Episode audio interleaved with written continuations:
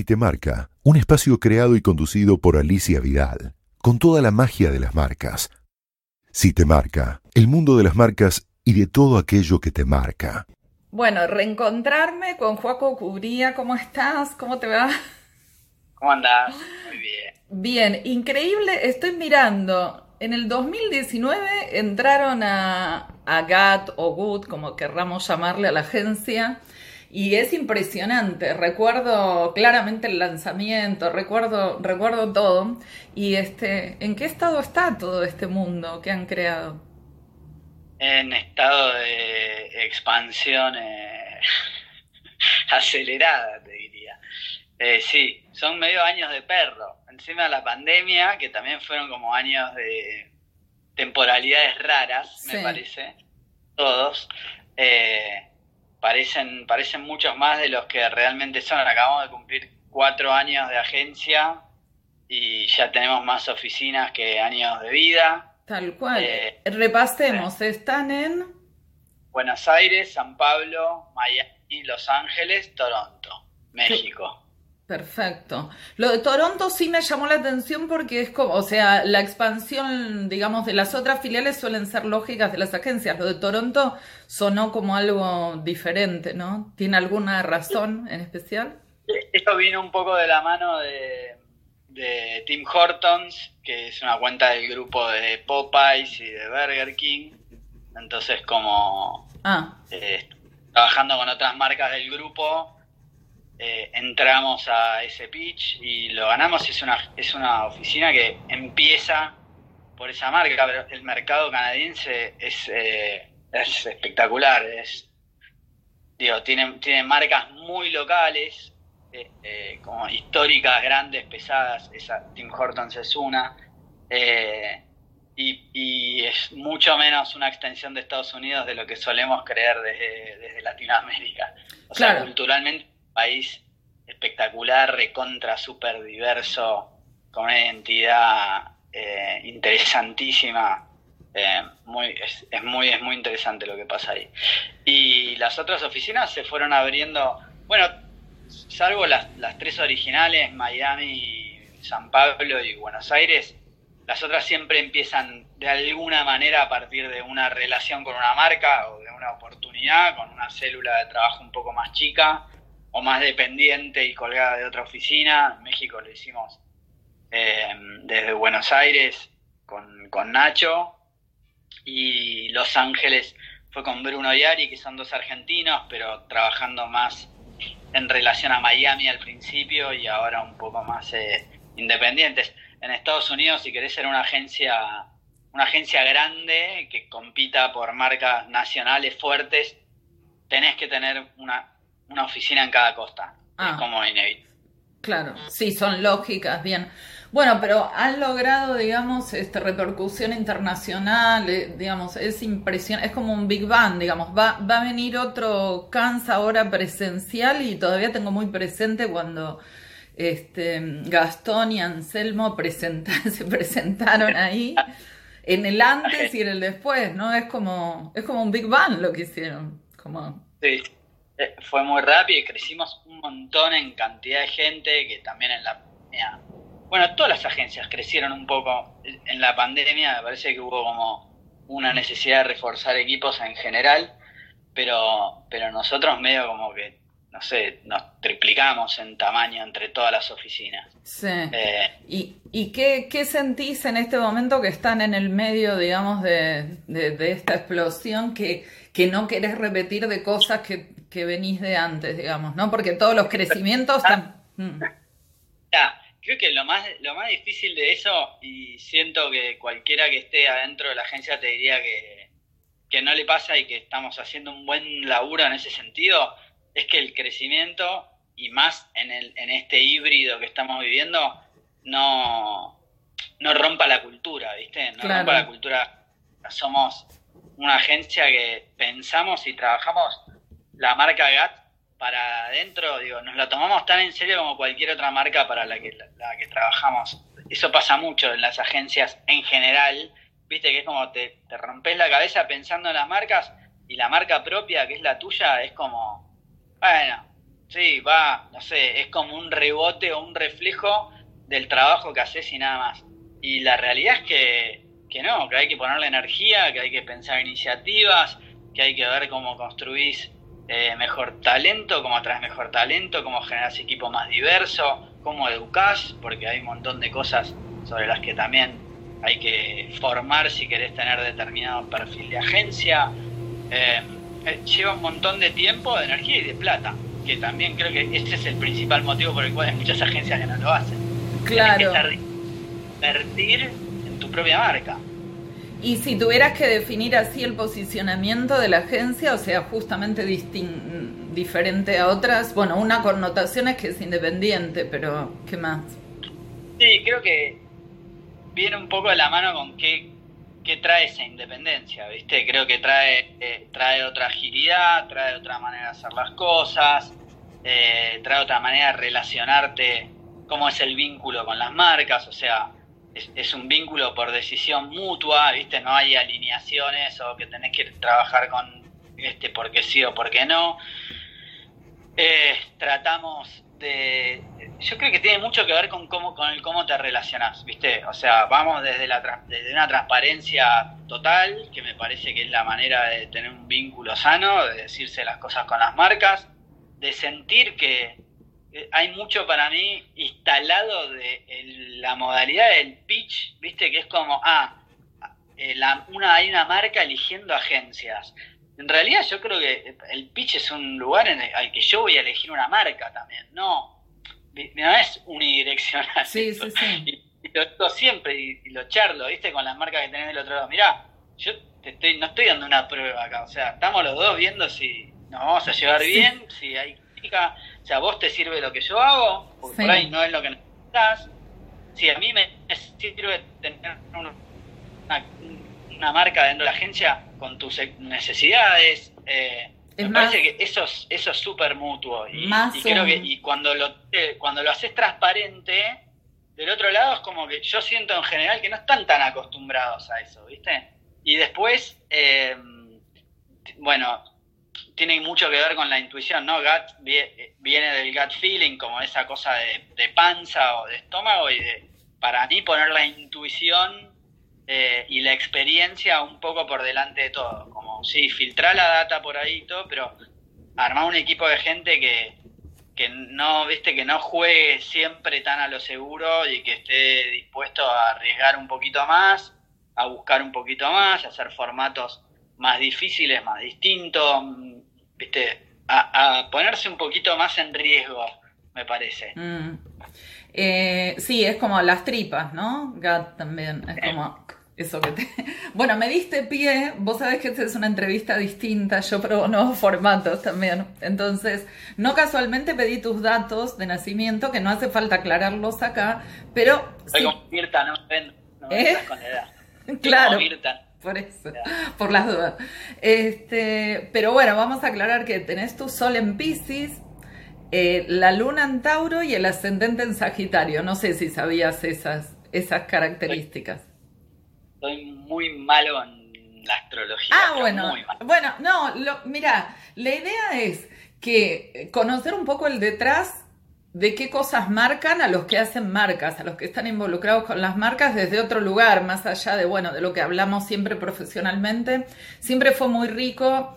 Eh, viste que cuando yo sacaba las cartas de tarot en la radio surgían temas que por ahí no estaban previstos. Entonces la idea es hacer un cuestionario igual para todos este, lo único que vamos a tener un orden que va a salir al azar en tu caso, como en todo, porque es a través de cartas, y contar un poquito cuáles son tus notas astrológicas. El sol es como la identidad, y vos, digamos, cuando hablabas recién de, por ejemplo, esto de la intuición, Pisces es, bueno, la intuición en toda su en toda su en toda su expresión porque es el último signo del zodíaco y es absolutamente empático, o sea, puede tener una vinculación, o sea, puedes tener un nivel de percepción de los demás muy fuertes. Eh, eso lo hace a veces eh, que por ahí ocupe un rol de liderazgo o un rol de víctima, ¿viste? Las cosas siempre tienen su yin y yang, depende cómo salga la energía, sale para un lado, sale para el otro. Es absolutamente sensible. En paralelo tenés tu luna en Tauro, que eh, Tauro es un signo de tierra y fijo, ¿sí? Entonces como que necesita poner los pies sobre la tierra, necesita materializar, por ahí le cuesta el cambio. Todo lo que le resulta fácil a Pisces y que lo quiere, este Tauro lo frena. Tauro necesita frenar. Y el ascendente en Sagitario, que el ascendente tiene que ver con lo que uno trae, y por ahí no es demasiado consciente y se va desarrollando en la vida, Sagitario es fuego y tiene que ver con lo trascendente, incluso con expandirse al exterior, los viajes, la formación, siempre estar atento y todo. O sea que tanto por tu sol como por tu ascendente tenés como una cosa medio en fuga que te expandís a todos lados. Y tu luna de pronto busca como un... o sea, la luna tiene que ver con lo maternal, con lo conocido, con, viste, con, con el útero, con volver al lugar. Cuando hay crisis salta más la luna. Entonces, bueno, de pronto en una situación de angustia, de crisis o de miedo, a uno le... Es como que en tu caso, si, si respondes a esa luna en Tauro, buscas más el reparo de, bueno, una rica comida, un buen eh, contexto conocido, un aroma, una cosa como que pase por los sentidos, ¿no? Así que bueno, ese es tu... Después por ahí sale alguna otra cosa. Este... Pero... ¿eh? Hay cosas ahí que resuenan bastante en, bueno, en mí, me La idea es eso. Mira, la astrología básicamente, viste que es un lenguaje que ahora está como muy de moda este, tanto como el tarot, eh, a mí me sirve básicamente para encontrar resonancias en lo que uno a lo mejor no sabe cómo identificar o por qué. Te permite como encontrarte en los vínculos y ese tipo de cosas, más allá de, de esta cuestión predictiva. Lo que podés eventualmente predecir es porque, bueno, uno sabe dónde van a estar los planetas de acá a, centenares de años y sabes para atrás. O sea, las cartas en ese sentido ya están echadas, entonces uno dice, ah, bueno, hay mejor clima astrológico para los de Tauro, para los de, para los de Pisces o lo que sea. Pisces en este momento está muy movido, este, está como si fuera, mm, ¿cómo te puedo decir?, exponenciado. Eh, porque está Júpiter y porque está Neptuno. Entonces son son planetas que, exponencian a, a, Pisces, con lo cual, bueno, por eso todo lo que está pasando ahora tiene tanta, replica tanto en todos, ¿sí? Y tu, tu parte pisciana hace que, que, vos también seas una caja de resonancia de muchas cosas de las que pasan. Pero bueno, tu ascendente en Sagitario es como muy, muy positivo, muy entusiasta y todo. O sea, tenés una combinación, digamos, interesante de, de energías. Bueno, bueno. Te, eh, vamos al. Voy a mezclar las cartas, así no están en el orden previsto, digamos, lógico. Entonces le, le ponemos otra cuota más. Son preguntas, obviamente. La idea es que las respondas tipo top of mind, ¿viste? O sea, lo que te parezca, ¿sí? Bueno, ¿cuál fue tu mayor locura? Eh se me viene a la cabeza. Me, tuve un año nuevo que no lo querría volver a pasar nunca en mi vida, que me separé de agencia toda en la misma semana. Cuando empezamos David, ese enero de 2012, en la semana entre Navidad y Año Nuevo, cambié de todo, cambié, cambié de casa, cambié, me, terminé una pareja y, y empecé un nuevo en una agencia que no existía en ese momento también. Así que creo que... O sea, ahí pasaste a David. Ponce a David. Eso trataría de... saltos al vacío. Está bien, va a haber que mirar qué tránsito tenías ahí. Fue un año como fuerte para todos, o sea que bueno. Este, ah, no, me asustaste porque yo sabía que, digamos, te separaste, pero estabas hablando de un momento pasado, 10 años atrás. La madre de mis primeros hijos. Claro. Eh, tengo una relación espectacular igual, pero ya está, en ese momento fue... Obvio, fue... Uy, mira, no está previsto. ¿Qué es el amor?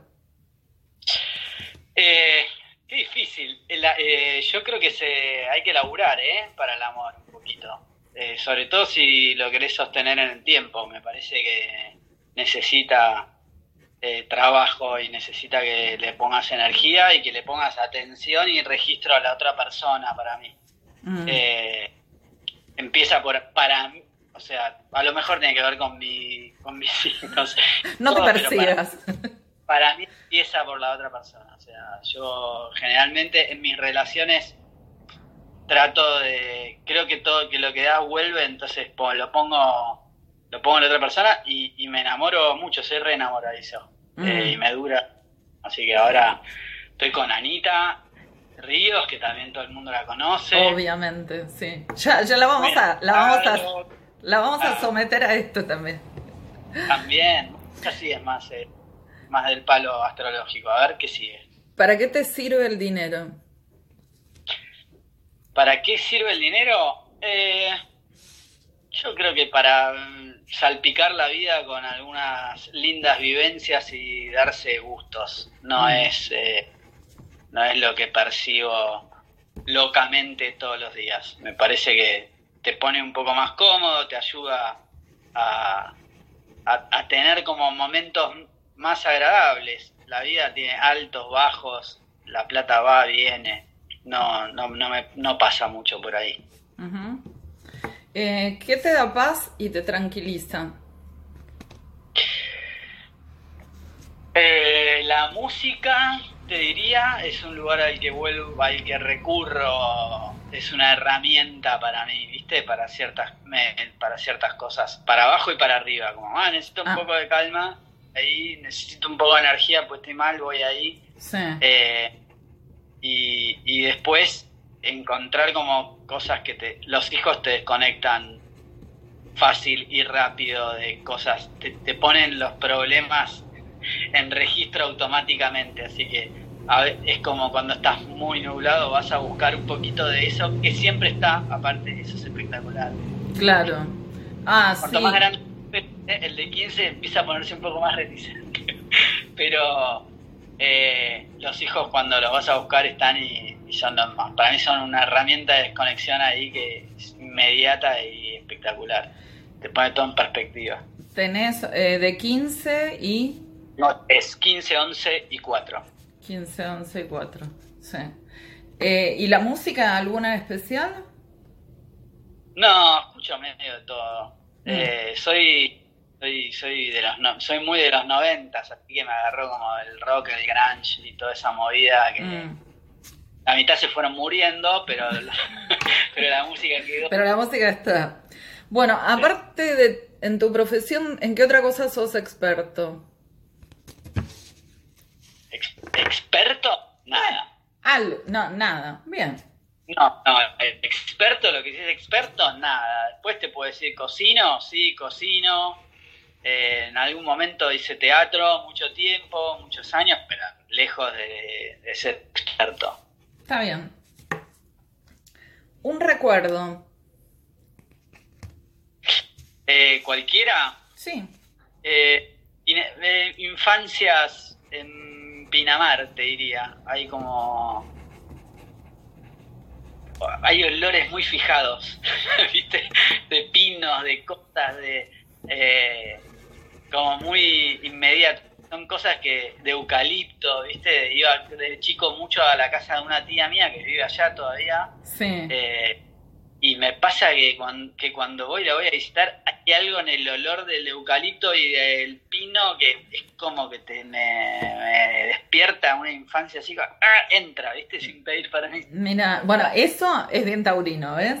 El, el, el sentir algo como, como de, ¿viste? De cosa Sí, que entra en una cuestión infantil y todo y asociarla con un, con un olor. fui, lo más, fui como lo más, viste, recuerdo te lleva no, muy atrás. está bien. Las más, las más recientes. Mira, ¿qué extrañas? No, eh, no, yo es que no, no, no sé, no, no soy muy de, muy de mm. cosas. Sí, estoy muy en paz con con mi vida en general. Siempre con Anita nos reímos de algo de que si tuvieras que volver para atrás, ¿a qué momento de tu vida volverías? ¿Viste? Yo, yo volvería al principio, o sea, lo haría todo de nuevo posta, no es que mm. me dice, estás loco, ni en pedo, yo arranco tipo a los 20, me dice, o a 25. Eh, no, a mí yo siento que cada momento de la vida estuvo buena por eso, pero no tengo como añoranzas de, ay, quisiera volver a, a este momento en particular. Estás muy presente, bien. Eh, ¿Qué te divierte? Eh, me divierte, me divierte el laburo, que no es poca cosa. Eh, después de, ya llevo más, más tiempo de vida haciéndolo que no haciéndolo, así que que todavía me divierta es, es un montón para mí. Y después me divierten las cosas que le divierta a todo el mundo, los, amigos, la joda, el entretenimiento, me gusta mucho, el cine, eh, ese, ese mundo. Eh, sí. Voy, voy bastante ahí, paso bastante tiempo. Ya va a venir eso. Bueno, mira, ¿qué es el tiempo? Eh, ay, ¿sabes qué? Yo creo que a medida de que te vas poniendo un poco más grande, eh, lo empezás a sentir más. Hoy te diría que es algo de lo que tengo un registro medio constante que hace 10 años no tenía ni en pedo. Claro. Eh, es como que uno lo tiene más relojeado, valga la redundancia, ¿no? Es como que decís, ah, sí, está pasando, sí.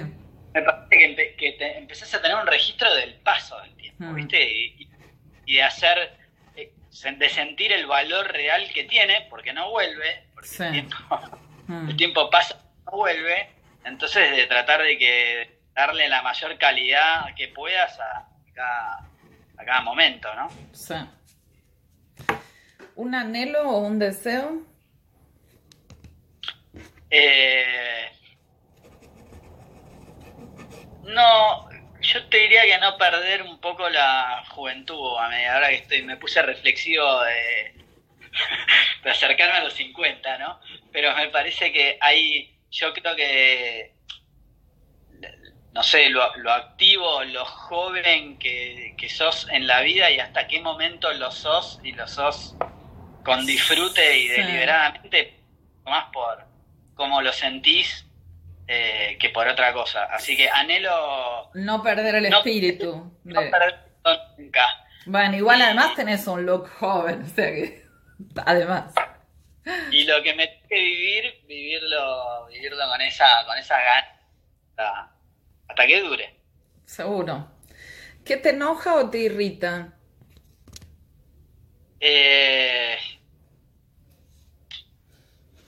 mm, yo te diría que la tibieza, viste, como la tibieza, no sé, la falta de, de compromiso, eso en general. Creo mm. que o sea, como cierta falta de intensidad, una cosa como medio... No, no, porque puedes no tener una personalidad intensa y mm. ser una persona muy calma, pero que no seas tibio. Ah.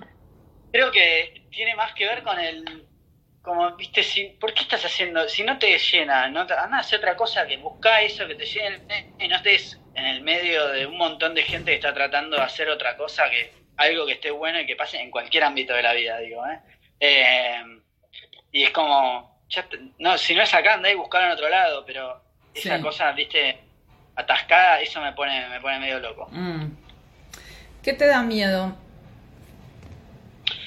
Eh, que le pase algo a mis hijos, te diría, siempre pienso. Mm.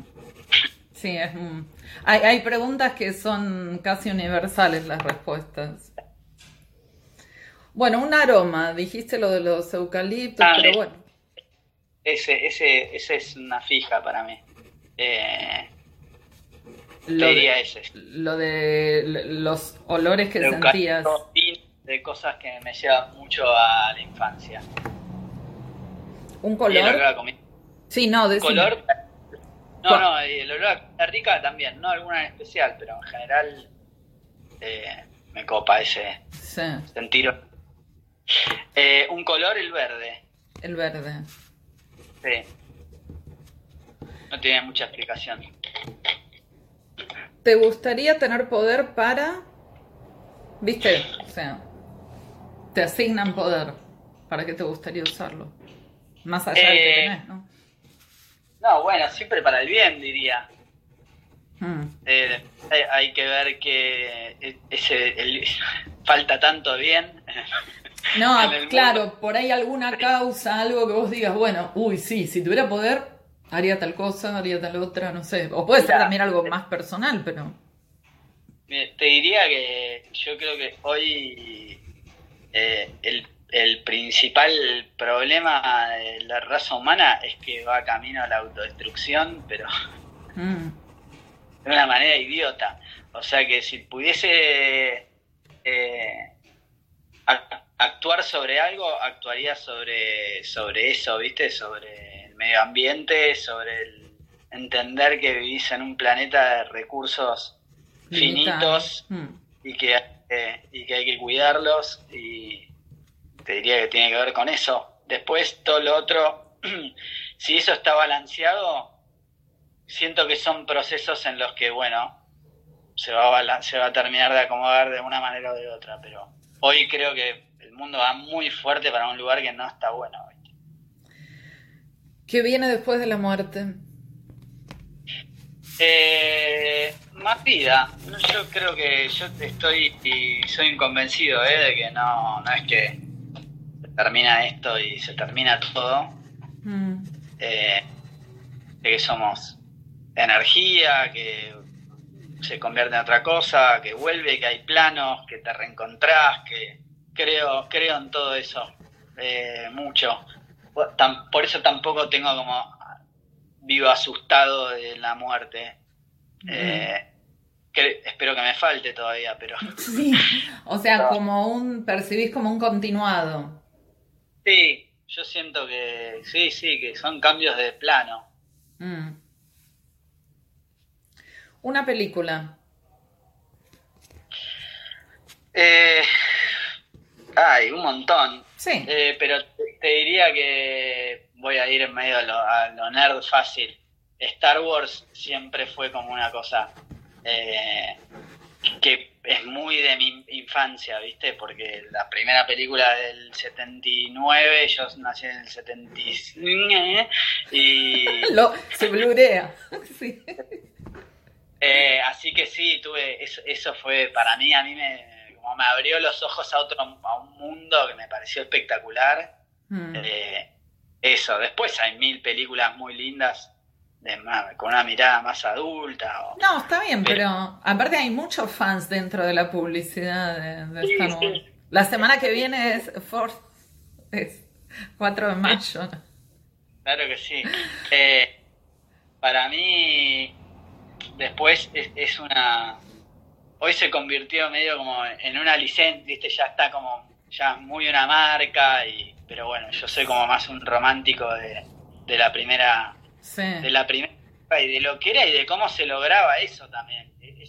creo que me, me, gustó de chico sin entenderlo, y me gustó mucho entendiendo, lo, viste, como... Como bueno, distintas capas de, de, abordaje.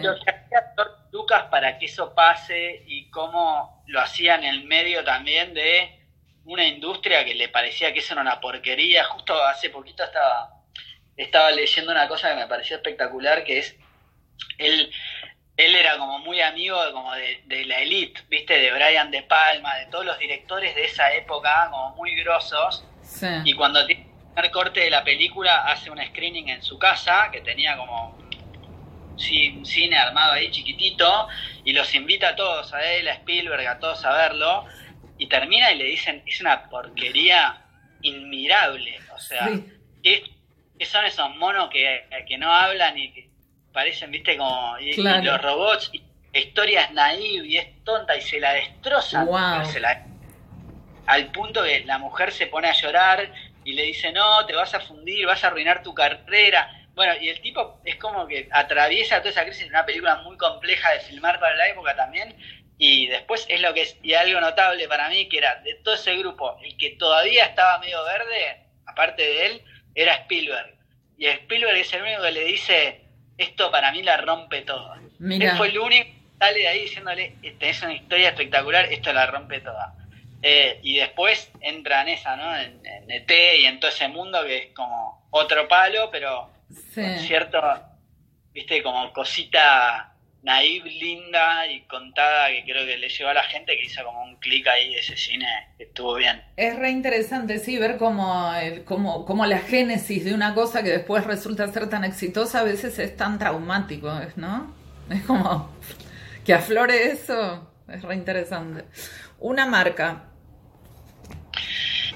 Eh, y yo hoy se me viene como muy, por ahí las que más tengo en la cabeza, ¿viste? Con las que estoy todos los días. Un mercado libre y, y, porque empiezo a ver como lo que hay, ¿viste? Como lo que hay atrás de esas marcas y, y de cómo se piensan y cómo cambian y cómo, ¿viste? Cómo evolucionan y me parece que eh, en, el, en el caso este que estás mencionando, justo Mercado Libre, desde afuera da como la sensación de que hay eso, además como una sintonía de, espíritu de marca con, con GAT, ¿no? Con ustedes. O sea. Sí, creo que hicimos como. Hubo un muy buen fit desde el principio.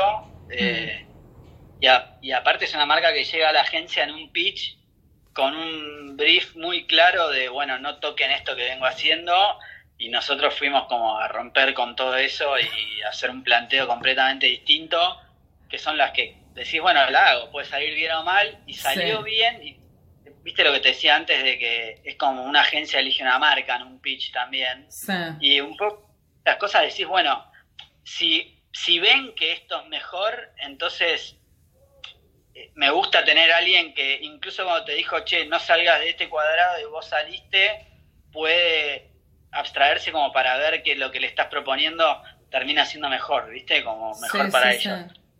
Y, bueno, y ahí...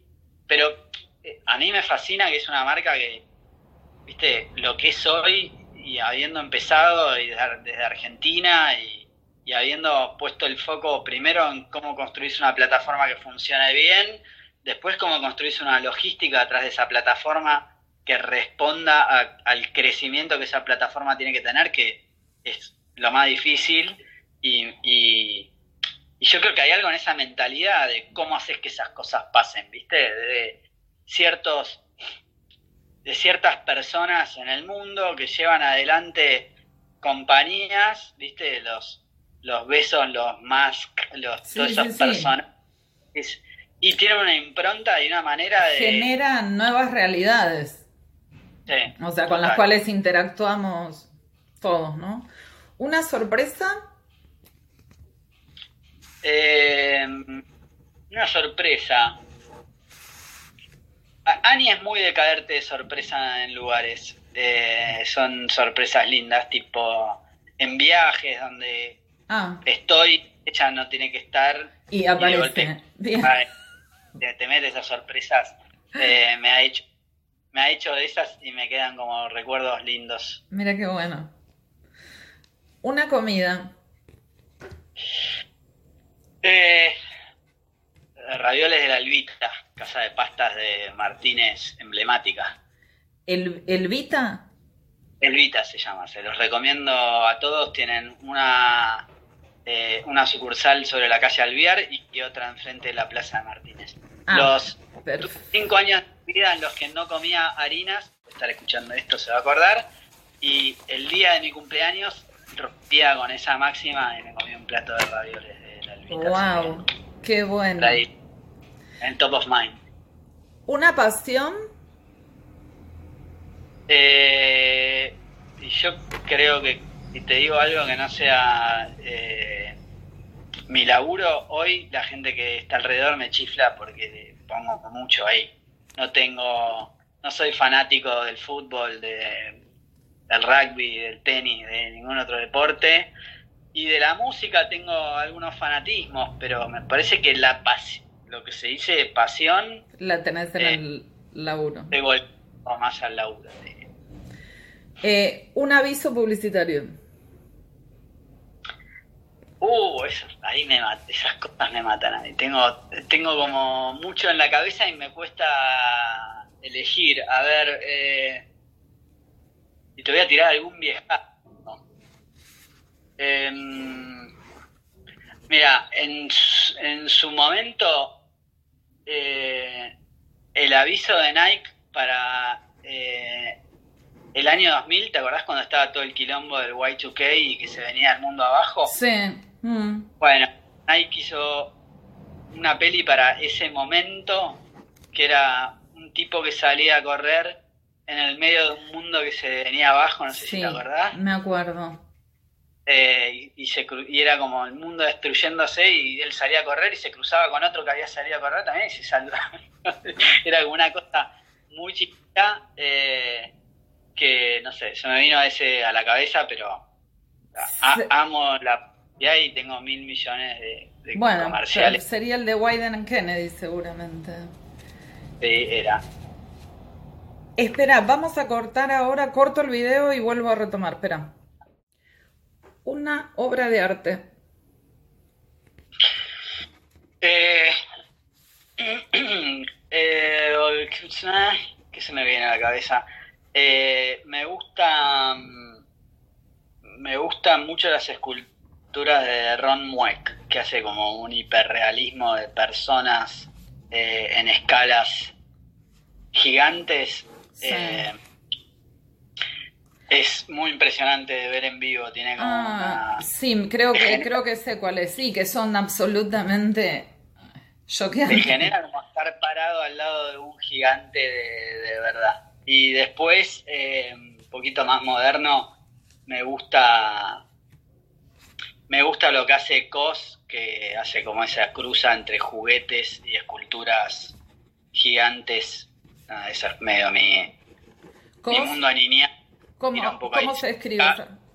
K-A-W-S. Ah, perfecto. Y después, sí. es un loco hermoso que para mí hace. Banksy ah. hace algo bien en el medio de, para mí, un pensamiento más parecido a lo que solemos hacer nosotros y el arte que está ahí como molestando desde un lugar que me, parece que es hermoso también. ¿Una frase? Eh, una frase, hace duelos rápidos. Mm. ¿Te salió o te la tenés que decir? No, no, la uso, la uso bastante y se la digo bastante eh, a, la gente en general. Me parece que hay que, hay que hacerlos. Tiene una parte mucho que ver con nuestro laburo, ¿viste? Que cuando el creativo se expone mucho laburo, entonces eh, te quedas muy colgado, o sea, se expone mucho y la realidad es que creo que de todo el laburo que uno genera en sus, en sus años de carrera, probablemente que se materialice debe ser el 10%, o sea que hay un 90% de frustración probablemente en alguien que labura toda su vida. Entonces, ¿cómo te relacionas con esa frustración y qué tan rápido salís del, ay, era mejor la idea que no me compraron, ¿eh? Y cómo para poner esa energía en pensar algo nuevo y en no en lamentarte de lo que, de lo que pasó, eh, me parece que es esencial. Y en la vida, medio que también, porque lo que no funciona, o, viste, no funciona. Entonces, podés hacer un intento de, que funcione, pero hay un momento en el que te tenés que dar cuenta que es para adelante y lo mismo. Hacer el duelo lo más rápido que puedas y. Está bien, esa es tu parte sagitariana. Perfecto. ¿Un maestro o maestra? De la vida, de la profesión, de lo que quieras. Eh, un maestro maestra. Un, un maestro de teatro que quiero mucho, Martín Blanco, eh, que me parece un tipo talentosísimo, que me acercó mucho al texto de la dramaturgia y todo eso también desde, un lugar que está bueno. Y después en la publicidad, como no faltarle el respeto a nadie, todos los con los que laburé, pero me parece que hay algunos que te forman un poquito más o te marcan un poquito más. Eh, yo creo que ahí Papón y, y Joaco Moyá, que eh, los tuve como muy al principio de, mi carrera, me, Te formaron un montón. Y antes que eso, Julio Rivada, que por ahí ya es más de una generación anterior, pero fue el tipo que me dio la primera oportunidad y me enseñó un montón de cosas también. ¿Rivada? Rivada, Julio Rivada. Mm. ¿De alguna agencia era? Y en este momento eran Bates, pero es un tipo que laburó en Verdino mucho tiempo, que ah. laburó, creo que es, es más eh, sí, sí, sí. general, pre-noventas, te diría. Mm. ¿Un viaje? Un viaje. Eh, tengo ciudades, si querés, que, Roma es una ciudad que me, que me gusta tanto que le puse eso de nombre a una hija. Claro, eh, es verdad. Y tengo ahí, tengo un lindo viaje a Roma con, con Ani. Mm. Eh, Barcelona es otra ciudad que me encanta. Eh, y Nueva York es otra ciudad que me encanta. Ah. Un viaje en familia hace poquito, ahora, la última Navidad y ese creo que me va a quedar, me va a quedar para largo. ¿En Nueva York? Bueno, un lugar. Un lugar. Eh...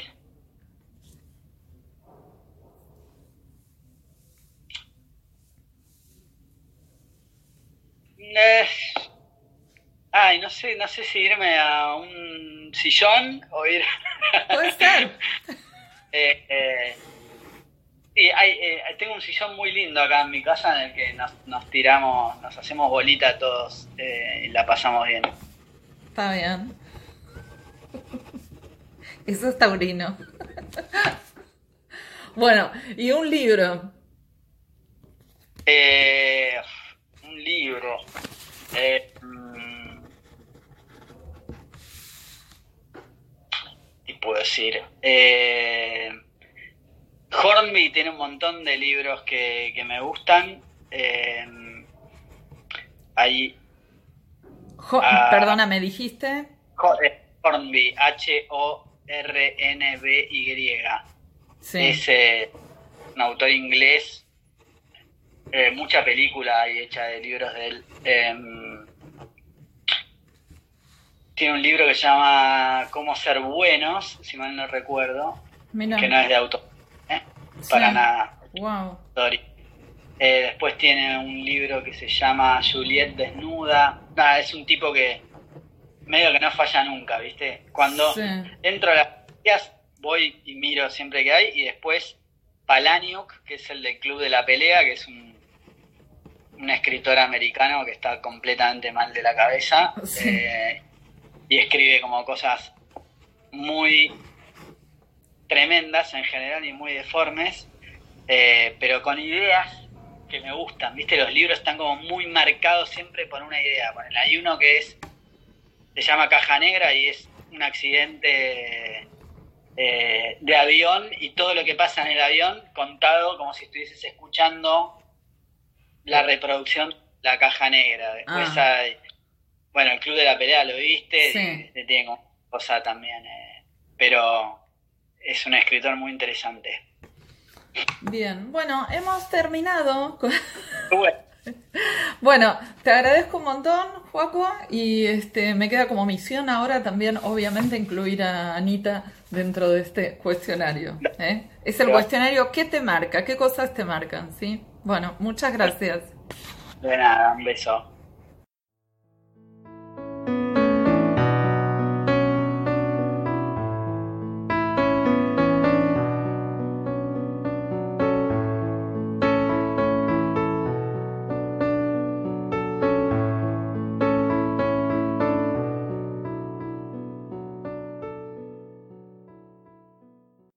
Si te marca, un espacio creado y conducido por Alicia Vidal, con toda la magia de las marcas.